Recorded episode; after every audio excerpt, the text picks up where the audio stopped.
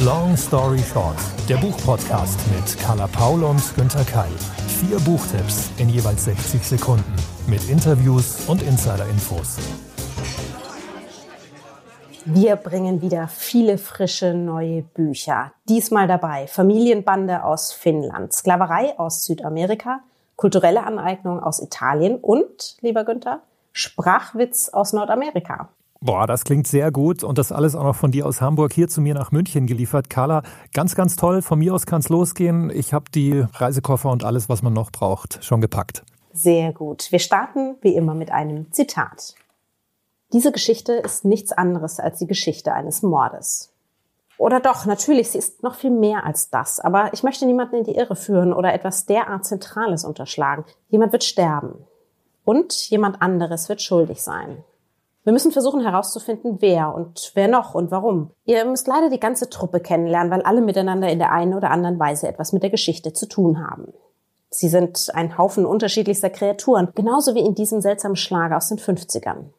Die einen bekommst du nicht zu fassen, auch wenn du sie direkt vor der Nase hast, die anderen bekommst du nicht zu sehen. Aber da sind sie trotzdem. Vielleicht wirst du beim Lesen hin und wieder innehalten und denken, was soll denn das jetzt? Aber hab Geduld. Reich mir die Hand und ich werde dich durch dunkle Zeiten führen und durch helle. Los geht's. Also besser kann man eigentlich so einen Einstieg und so einen Teaser an die Leserin gar nicht formulieren. Finde ich jetzt sehr, sehr neugierig machen. Andererseits klingt es auch sehr bedrohlich und spannend. Aber Carla, Krimis und Thriller sind ja eher selten von dir rausgesucht worden. Was ist das jetzt? Es ist auch kein Krimi, es ist auch kein Thriller, es ist mehr so was wie ein spannend aufgezogener, sehr düsterer Familienroman. Und auch in den besten Familien gibt es ja viele Abgründe zu entdecken, vielleicht aber auch Schönes. Dann bin ich gespannt. 60 Sekunden Long Story Short. Nina Wähe mit Vaters Wort und Mutters Liebe. Aus dem Schwedischen von Antje-Rik Blankenburg übersetzt, erschien in der gebundenen Ausgabe bei Heine Hardcore mit 540 Seiten. Wie eine Rattenfamilie hängt sie für immer innerlich zusammen. Die Familie Toimi auf dem finnischen Bauernhof weit draußen in der kargen Natur. Insgesamt 14 Menschen, die Eltern, die Kinder, sie werden sich nun zu Weihnachten nach vielen Jahren dort wieder treffen. Und sie bringen statt Geschenken aufgestaute Emotionen, Traumata und eine Schwangerschaft mit. Die Kälte, sie war nicht nur schon immer Teil des Nordens, sie sickerte hier auch über viele Jahrzehnte in diese Menschen ein, die sich nun notdürftig und ungelenk wieder annähern werden. Mit jedem ankommenden Gast erzählt uns die schwedische Autorin von dessen Problemen, von den Wünschen und Sehnsüchten innerhalb der Familie und das so einfühlsam, dass uns die oft erst nach vielen Seiten aufgedeckten Abgründe dann umso härter treffen. Dass sie uns am Ende eben doch das Gefühl von Zusammenhalt und Hoffnung gibt, ist das ganz, ganz große Kunststück. Das des Lebens und auch das dieses Romans. Das nicht aufgeben, das wieder Luft holen, in die tägliche Möglichkeit auszubrechen und eben auch zu sich selbst aufzubrechen. Eine finnische Familiengeschichte, sehr düster und dennoch liebevoll und definitiv lesenswert. Ja, also das klingt wirklich nach einem unwiderstehlichen Mix. Nur Carla, nach bunter Urlaubslektüre klingt's aber nicht unbedingt, oder? Nee, richtig. Also es ist eher sozusagen sowas wie der komplette Gegenentwurf zu diesen heiteren italienischen Familienromanen, die man kennt was allein schon das gewählte Bild der von der ältesten Tochter Annie, also bezeichnet diese Familie ja als Rattenbündel, ganz gut zeigt. Es ist eher sowas, du kennst Sibylle Berg? Mm, ja, natürlich. Und auch ihren pessimistischen, hoffnungsvollen Stil. Also es ist eher die, die Berg-Version des Sommergenerationen-Romans. Aber das will halt auch erzählt werden. Also diese Familien gibt's ja auch aus Zeiten, in denen noch nicht, beziehungsweise aus guten Gründen nicht über Emotionen oder Geschehenes gesprochen wurde. Und was das eben dann für die Kinder und für die Enkelkinder oft noch für Folgen haben kann. Also diese Kälte, diese Verschwiegenheit, das Aussitzen von Wut und Angst und Hass und Schmerz wie sich das einfriert in die Seelen, auch über die Generationen. Genau darum geht's. Und dass Familie eben auch diese Version sein kann und darf und trotzdem eine Möglichkeit gibt zur Veränderung für die nachfolgenden Generationen, wenn du genug Kraft hast, um dich dann dennoch für die Liebe zu entscheiden. Da passt ja eigentlich dieses auch sehr vielschichtige und, und fast schon trickreiche Cover, oder? Also ich habe mich täuschen lassen, Carla. Du hast mir das eigentlich jetzt bei der Vorbereitung auf Long Story Short erst klar gemacht. Es sind eben nicht tolle Blumen und, und so schöne ästhetische, stylische Dinge, die da durchs Bild schwirren, sondern? Genau, also das ist ein ganz, ganz toll gestaltetes Cover, ist auch tatsächlich vom Verlag jetzt neu gestaltet. Das Originalcover sieht anders aus. Vaters Wort und Mutters Liebe. Vielleicht alle Zuhörer, Zuhörerinnen mal fix irgendwie auf randomhouse.de gehen und nachsehen. Da denkt man erst, es wären eben, wie du sagst, Blumen, schöne gestalterische Elemente. Und wenn man dann näher rangeht, entpuppt sich das als Rattenzirkel. Denn die Hauptdarstellerin sagt eben, egal wo die Familie in, in die Welt verstreut wird, sie hängen irgendwie immer zusammen. Und ich finde, dass sie dieses Bild gewählt hat, passt ja auch sehr, sehr gut für diese Familie, denn von der Ferne sehen die meisten Familien perfekt aus. Und erst wenn man dann näher rangeht, sieht man eben, was dahinter steckt. Und genauso ist das auch in diesem Roman und genauso gut tatsächlich passt dieses Cover. Ich habe auch gleich einen Autor dabei, der sehr, sehr nah rangeht, so nah, dass es manchmal auch richtig weh tut. Im vergangenen Jahr stand sein Roman auf Platz 1 der New York Times Bestsellerliste. Und hier erstmal ein Zitat für dich, Carla. Man sollte nicht vergessen, was ich war. Kein Mensch, sondern Besitz und zudem wertvoller Besitz. Jemand, der sich mit allen Belangen des Herrenhauses und auch mit der Ernte auskannte, der lesen konnte und mit Gedächtniskunststückchen zu unterhalten wusste. Ich war für meinen Fleiß bekannt, mein ruhiges Naturell, meine Wahrhaftigkeit, mein Talent machte mich zu einer wertvollen Ware. Das klingt nach einem Roman, den ich auch lesen möchte. Du hast aber Begriffe genannt, Besitz, Herrenhaus, Ware, die für mich schon so in Richtung Sklavenhandel, Sklavenzeit gehen. Das hast du gleich richtig kombiniert. Genau darum geht's. Tanehisi Codes mit Der Wassertänzer, erschienen im Blessing Verlag, übersetzt von Bernhard Robben. 60 Sekunden, long story short. West Virginia im 18. Jahrhundert. Der elfjährige Hiram schuftet als Sklave auf einer Tabakplantage. Er muss miterleben, wie seine Mutter verkauft wird und schwört sich, irgendwann dem Leid zu entkommen. Seine Chancen stehen nicht schlecht, denn Hiram ist ein kluges Kind mit einer übernatürlichen Gabe. Doch zunächst wird Hiram gedemütigt und geschlagen wie alle Sklaven. Dieser aufwühlende, imposante Roman erzählt von Hirams abenteuerlicher Flucht aus der Gefangenschaft und von seiner späteren Mitgliedschaft im Underground, einer geheimen Gesellschaft von Schwarzen. Diese unsichtbare Armee führt einen stillen Krieg gegen die Sklaventreiber. Sie fälscht Ausweise und Briefe, sät Zwietracht unter den Weißen und befreit Sklaven in waghalsigen Rettungsaktionen. Coates ist ein begnadeter Erzähler und eleganter Wortschöpfer. Aus dem klassischen Historienroman über die Sklaverei entwickelt er gekonnt eine sowohl persönliche als auch politische Geschichte. Ein zutiefst menschliches, exzellentes Plädoyer für Selbstbestimmung. Diese Underground-Vereinigung, die kennen wir ja vielleicht schon aus Underground Railroad von Coles und Whitehead, die es ja tatsächlich gab. Das heißt, kannst du sagen, weißt du eben, wie Ta-Nehisi Coates hier auch die tatsächlich Sklavengeschichte aufgearbeitet hat, wie viel von dem der Geschichte entspringt, vielleicht auch der seiner eigenen Familie? Das basiert zu einem großen Teil auf Tatsachen, obwohl ich ja schon gesagt habe, es geht auch um eine übernatürliche Gabe dieser Hauptfigur. Der Underground, das ist ein anderer Underground als der, den Colson Whitehead in seinem Roman, den du ja schon angesprochen hast, beschreibt.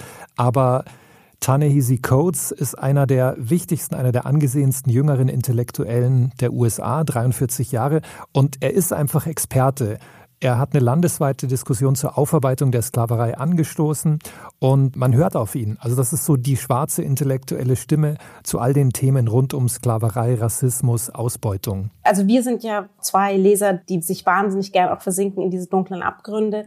Auch mein Roman natürlich heute aus Finnland ist nicht gerade das positive Leben. Finden wir denn auch in der Wassertänzer für uns trotzdem Hoffnung und Motivation, etwas zu verändern an dieser Lage? Ich habe sehr, sehr viel Gutes und Positives drin gesehen, trotz ähm, all des Schmerzes und des Leids und der Demütigungen, die Codes einfängt. Aber das ganz Entscheidende ist, aus diesem Grauen, aus der Brutalität, aus der Unmenschlichkeit der Sklaverei wächst bei den Protagonisten der Wunsch nach Freiheit, nach Gerechtigkeit.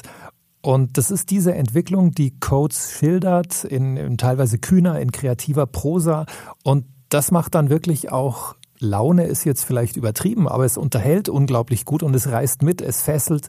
Und ich habe ihm die Daumen gedrückt, diesem Hiram. Ich wollte, dass er Erfolg hat, dass der Underground Erfolg hat. Also das ist auch große Unterhaltung. Da gibt's auch ähm, wesentlich mehr, als sich nur über politisch gesellschaftskritische Dinge zu informieren. Ja, da steckt viel mehr drin. Die Literatur als Sprachmittel zu nutzen, um Bewusstsein zu schaffen für vielleicht gesellschaftliche Hintergründe, die sonst nicht diese Reichweite und diesen Raum haben. Das nutzt auch Francesca Melandri, meine Autorin des heutigen Romans Alle außer mir, ein Backlist-Titel. Erschien eigentlich im Juni 2008 im von mir sehr, sehr geschätzten Wagenbach Verlag und ist jetzt gerade als Taschenbuch bei WTB veröffentlicht worden. 608 Seiten in der Übersetzung von Esther Hansen. 60 Sekunden, long story short. Ilaria Profeti ist Mitte 40 und führt ein gutes, zufriedenes Leben.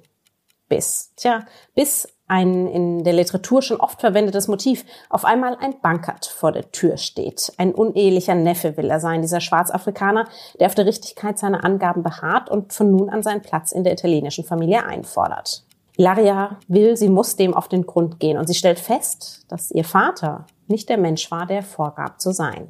Francesca Melandri entführt uns durch diverse Perspektiven und Zeitsprünge durch ein ganzes Jahrhundert. Sie verknüpft das Schicksal Afrikas mit dem von Europa und macht sich auf die Spuren der Folgen des Kolonialkrieges viele Jahrzehnte voraus, bis heute in die jetzige Situation inmitten der Flüchtlingskrise und das politische Verhalten Italiens. Schmerzen verursacht sie dabei, sie wühlt auch hier in den eigenen Ahnungen und Befürchtungen über die vorherigen Generationen. Sie erzählt dabei so bitterzart und schön, sie verknüpft alle Schicksale und Entscheidungen so glaubwürdig und gekonnt, es sind Sätze zum Reinlegen. Sie sind fein und ebenso treffend. Ein politischer Jahrhundertroman über die Geschichte Italiens und eine wunderbare lesenswerte Erinnerung, es heute besser zu machen. Das klingt sehr anspruchsvoll und oft ist es bei diesen Büchern ja so, dass man sagt, das liest sich so nach moralischem Zeigefinger. Ist das bei ihr so? Ja, kann sein. Ich finde, darf aber durchaus auch mal sein. Hier stellt sich natürlich die Hauptperson Ilaria Profeti ganz klar auf eine Seite und es wird auch im Lauf des Romans klar, auf welcher ihr, ihr Vater steht. Eine einfache Entscheidung trifft man als Leserin natürlich nicht. Für mich ist es ein rundum perfekter Roman. Die Schriftstellerin Melandri, sie unterhält grandios. Also das sind wirklich so, so streichzarte Sätze, die sich förmlich in unseren Kopf legen. Es ist ein ganz fantastischer Stil und sie nimmt uns auch sofort mit in die Vergangenheit und findet viele Verbindungen zur heutigen Situation. Es wird immer die Frage gestellt, wann sind wir Täter? Es ist mit über 600 Seiten aber auch so spannend und lesenswert, dass wir ihr tatsächlich nicht entkommen können. Bei allem schlechten Gewissen, das wir haben, bei allem, was wir lernen. Ich wünschte ganz ehrlich, alle, die aktuell so gegen Flüchtlinge wettern und die sie in ihren Booten ertrinken lassen, dass die diesen Roman lesen und sehen und verstehen, tatsächlich, dass wir Schuld haben, dass Europa aber auch schon immer ein Ort der Migration war, der Vielfalt. Wie viel Leid wir verursachen, wenn wir das nicht annehmen und aufarbeiten. Also da steckt ganz viel drin, es ist fantastisch geschrieben und ich bin sogar neidisch auf jede, die ihn zum ersten Mal für sich entdeckt. So, so ein Buch ist das. Also neu entdecken, das ist jetzt unser Motto anscheinend in dieser Folge Long Story Short, zumindest bei den Backlist-Titeln. Denn ich habe auch einen, den man neu entdecken sollte. Komplett anderes Genre. Von anspruchsvoll wechseln wir jetzt zu humorvoll. Aber Carla, das ist ja sowieso, was wir wollen, oder? Wir wollen unterschiedlichste Genres, unterschiedlichste Stimmungen, damit irgendwie so alles der Reichtum der Literatur abgebildet wird. Sagt dir David Sedaris was? Hast du den gelesen? Klar. Also in letzter Zeit tatsächlich nicht mehr so, aber so vor knapp zehn Jahren war das ja einer der heißesten, hipsten Autoren eigentlich, die aus dem amerikanischen Raum kamen. Ähm, mhm. Und ich, also ich liebe auch lustige literarische Unterhaltung, habe da allerdings einen sehr, sehr hohen Anspruch und wir werden ja noch sehen, ob David Sedaris dem genügt. das werden wir jetzt überprüfen. 60 Sekunden Long Story Short für David Sedaris, Nackt oder Naked, gibt's als beide Titel, erschienen bei Heine im Taschenbuch und ganz wichtig für den Humor und für die Sprache übersetzt von Harry Rowold. Ein überaus witziges Taschenbuch mit 17 autobiografischen Geschichten. 1999 erstmals auf Deutsch erschienen und mit diesem Feuerwerk an lustigen Anekdoten hat Sedaris seinen Ruf gefestigt. Als Meister des autobiografischen Sprachwitzes und der Selbstironie. So wie der US-Amerikaner über sich selbst schreibt, muss er ein verrücktes, ein fantasievolles Kind gewesen sein, aufgeweckt und aufgedreht. Er musste sich gegen fünf Schwestern durchsetzen und gegen seine schlagfertige Mutter, und es gelang ihm wohl ziemlich gut. Viele der komischen Geschichten spielen im Familienkreis. Später handeln sie dann auch von der Abschlussprüfung am College, von Erlebnissen als Apfelpflücker, von Problemen beim Führerschein machen und vom Theatervirus. Denn David Sedaris wollte unbedingt Schauspieler werden. Er nahm Unterricht, naja, und ließ es dann doch bleiben. Immerhin ist er ein schreibender Comedian geworden. Also eine sehr amüsante Sammlung von Anekdoten aus dem Leben des Bestseller-Autors mit einem Humor, der von liebevoll bis bitterböse alles kann. Was ist denn das für ein Humor? Also es gibt ja auf der einen Seite platte Comedy, die durchaus auch Stadien füllt. Dann gibt's sehr, sehr feines Kabarett. Wo können wir David Sedaris einordnen? Der passt in keine der beiden Kategorien, die du gerade genannt hast. Das ist weder krachend noch platt. Das ist genau dazwischen. Das ist eben was, was so eine Selbstironie, so einen Witz hat. Vielleicht kann man auch sagen, einen britischen Witz. Er ist zwar ja Amerikaner, aber er lebt schon lange Zeit in England, vermutlich auch, weil er den Humor der Engländer mag. Das geht teilweise auch richtig ins zynisch Böse und ist dann wieder so nett, so lustig, so lieb. Vielleicht so ein bisschen wie Joachim Meyerhoff. Das ist eigentlich ein Deutscher, der diesen Ton getroffen hat, finde ich, in den letzten zehn Jahren. Von ihm kommt ja auch ein neues Buch in diesem Herbst raus. Und vielleicht war David Sedaris, könnte man sagen, ein Vorreiter für Meyerhoff, dass sowas überhaupt möglich wurde. Beide haben ja gemeinsam, dass sie sehr selbstironisch über das eigene Leben inklusive aller Höhepunkte und Tiefpunkte schreiben. Genau, das ist es und das bewundere ich auch. Also wenn man das so liest und sich denkt, krass, würde ich so über mich selbst und meine Familie, meine Liebsten schreiben und dann bei Lesungen entsprechen. Das finde ich ganz wunderbar. Und ich habe auch noch eine Hörprobe mitgebracht. Es gibt ein Hörbuch bei Random House Audio, eine weitere Sammlung von Kurzgeschichten von David Sedaris. Calypso heißt sie, gelesen von Schauspieler David Striso. Und das ist, Carla, genau das, was du jetzt ähm, angesprochen hast. Wir hören einen Ausschnitt und da macht er sich lustig über kleine Männer. Er ist selber ein ziemlich kleiner Mann. Mit meinen 1,65 Meter mache ich mir nur selten Gedanken über meine Größe, aber manchmal eben schon. Immer wenn ich einem Menschen begegne, der genauso groß ist wie ich, am Flughafen zum Beispiel oder in einer Hotellobby, quieke ich wie ein Einjähriger, der ein anderes Kleinkind entdeckt hat. Nur mit Mühe kann ich mich davon abhalten, zu ihm hinüber zu watscheln und ihn zu umarmen. Wenn ich dann etwas sage wie Sehen Sie nur, wir sind gleich groß, wird die Sache merkwürdig, obwohl ich nicht weiß warum. Grüßen sich Porsche-Fahrer nicht auch auf der Straße? Oder Leute, die einen Hund der gleichen Rasse ausführen? Bei kleinen heterosexuellen Männern habe ich oft das Gefühl, dass sie nicht auf ihre geringe Größe angesprochen werden wollen, so als würde man sagen, sehen Sie nur, ich habe ja auch eine kahle Stelle. Ich möchte die Männer meiner Größe gerne fragen, ob sie auch so oft nach Geld gefragt werden. Wenn Yu und ich zu Fuß in einer Stadt unterwegs sind, kann er unbehelligt den Bürgersteig entlanglaufen, während ich ständig angehalten werde. Können Sie mir einen Dollar geben, eine Zigarette, was auch immer Sie da in der Tasche haben? Da es nicht an meinem besonders freundlichen Aussehen liegen kann, muss ich davon ausgehen, dass es etwas mit meiner Größe zu tun hat. Besonders dann, wenn aus der Bitte eine Forderung wird. Ich sagte, geben Sie mir einen Dollar. Würdest du so mit mir reden, wenn ich größer wäre als du? möchte ich den Zehnjährigen mit der ausgestreckten Hand fragen. Ich weiß, dass kleine heterosexuelle Männer es manchmal nicht leicht haben, eine Freundin zu finden, aber ich dachte immer, für Leute wie mich, von einigen Westentaschenschwule genannt, sei das kein Problem. Rückblickend habe ich mich wohl zu wenig darum gekümmert. Die Washington Post hat eine regelmäßige Rubrik, in der ein Date zwischen zwei Personen arrangiert und dann darüber berichtet wird, wie es gelaufen ist. Vor kurzem war ein schwules Paar dran.